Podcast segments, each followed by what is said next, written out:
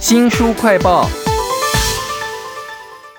在人群之中，我看到了你，我喜欢你，我要告诉你，我喜欢你。这可不是浪漫的韩剧哦，这是你我在生活、职场当中随处都可以开启的微交谈。为您介绍这本书，书名就是《微交谈》，让您一开口，在五分钟之内就可以赢得好感，让陌生人也可以马上变朋友。请到了平安文化的编辑陈怡珍，怡珍你好。嗯，你好。作者是中国大陆的气管讲师啊，他的名字很特别，两个字叫做戴素。这个“速”不是你想象中那个速度的“速”哈。一开始的时候，我觉得有点不服气了。我们干嘛要学那个中国大陆的气管讲师？学什么微交谈呢？结果我看到书里面，他竟然引用了吴宗宪的笑话，还有周华健的歌《最真的梦》。哎，我马上突然就觉得啊，好亲切哦。所以韦交谈跟这两个人有什么关系呢？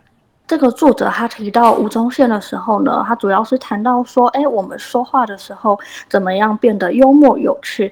有个方法就是说，不要平铺直叙。比如说，呃，吴宗宪在主持节目的时候，特别喜欢用一些谐音的效果来制造笑点，像是他对阿雅说：“哎，各位天后级的人物来了。”那为什么是天后级的人物呢？因为他家里住在天后宫隔壁，类似这样的一些谐音的效果，这样子你的讲话就会比较不枯燥、不无聊。那周华健的歌又是怎么回事呢？呃，周华健的歌是说，呃，其实我们每一个人他都是有故事的人。比如说，呃，我们在各行各业里面有自己的小故事。当我们在微交谈的时候，去交换呃彼此的故事的时候，其实也就把我们人生各种丰富的可能性去打开。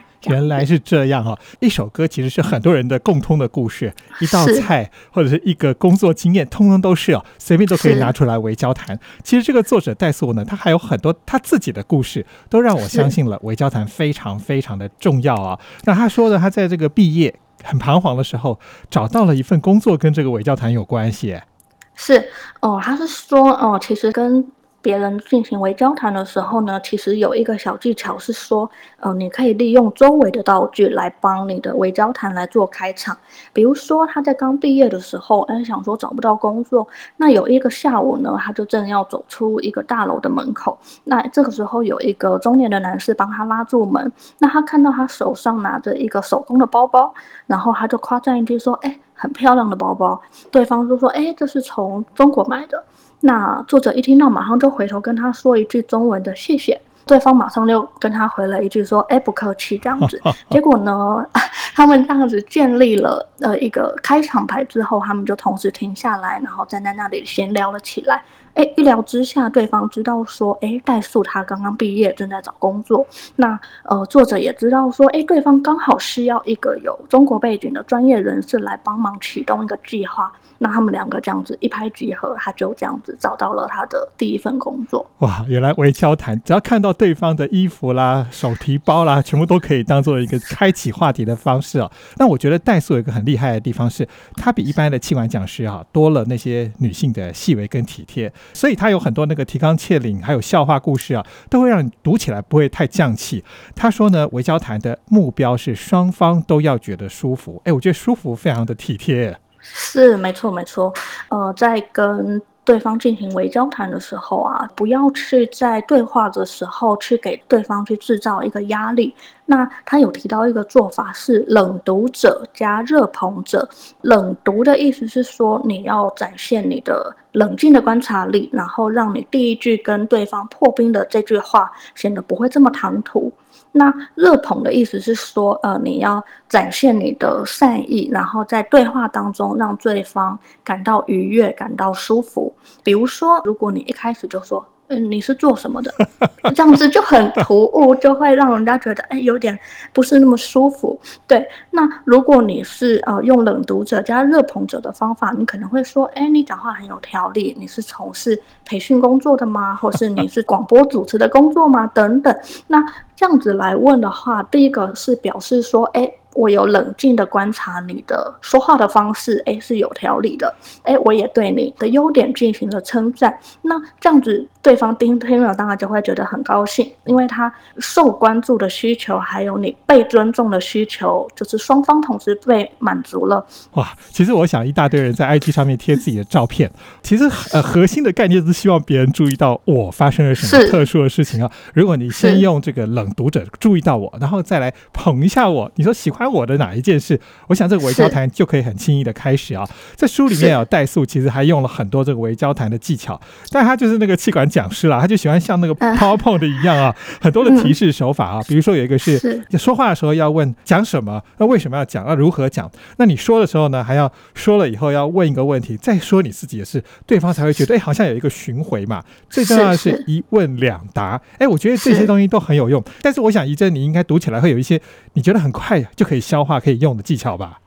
嗯，我觉得最快的应该是一问两答。那这个一问两答的意思就是说，你不要去问那个你用一个词就可以回答的问题，不要问一个对方可能只能回答哦我喜欢或我不喜欢这样子，好像很快就是句点的话题。也就是说，如果你让对方觉得哎呀我怎么好像句点了，我是不是要想办法再去延续下一个话题？我要想办法去想一个新的话题。那这样子的话，对方可能就会心里感到有。压力嘛，在问问题的时候，你可能就不能直接说：“哎，你喜欢看《后裔弃兵》吗？”你可能可以用一些比较开放式的话题，比如说：“哎，你周末休息的时候，你有没有特别推荐的剧，或者是你特别喜欢看的剧？”哎，那对方可能就可以抛出一些回答。其实我们自己常常采访啊，也会发生这样的糗事，就是我们问太久，反而对方会觉得我一直让他有压力哈。其实要让对方能够进退自如的对谈，可不是非常容易的事情哦。这本书叫做《微交谈》啊，那其实事前要准备很多的事啦。我们刚刚不是讲到说看人家的包包、衣服，或者说讲一道菜之类的，这些是可以事前的准备，而且不是那种所谓什么很心机的准备，只是帮你发挥临场的这个题材而已啦。那在这本《微交谈》里头，代素其实还准备了很多的。梗哎，很好用的。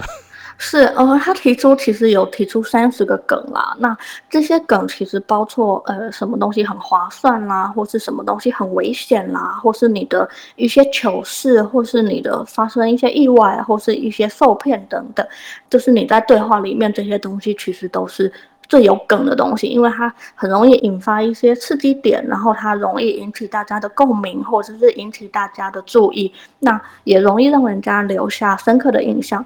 所以，呃，比如说像是美食啊，或是划算，或是勤奋、天真，就是等等，他提出了三十个关键词，就是你在微交谈准备题材的时候可以去运用这些东西。有时候不是我们要回应别人会嗯一下吗？他说那个嗯啊，在一。二三四声各自代表不同的意思，我试了一下，真的蛮有趣的。觉 得嗯嗯嗯，其实这个意思真的差很多哈。这本书《围交谈》里头还有很多很棒的情境演练，例如说我们最常见的工作啦、面试啊，当然你要跟那个主考官小小的聊一下。那跟长辈、跟晚辈都可以用围交谈来跨越鸿沟。还有哪些很有趣的情境啊？哦，书里有提到说，其实你在跟异性交谈的时候，或是搭讪的时候，其实用伪交谈的技巧其实蛮有用的，就可以用说问说的方式带出话题。比如说，你可以问他说：“哎，你现在周末也要出差吗？”那他可能会说：“啊，对啊，因为年底了，所以特别忙。”然后你的自我陈述可能会说：“哎，我们会计师事务所也很忙。你是从事哪这个行业的呢？”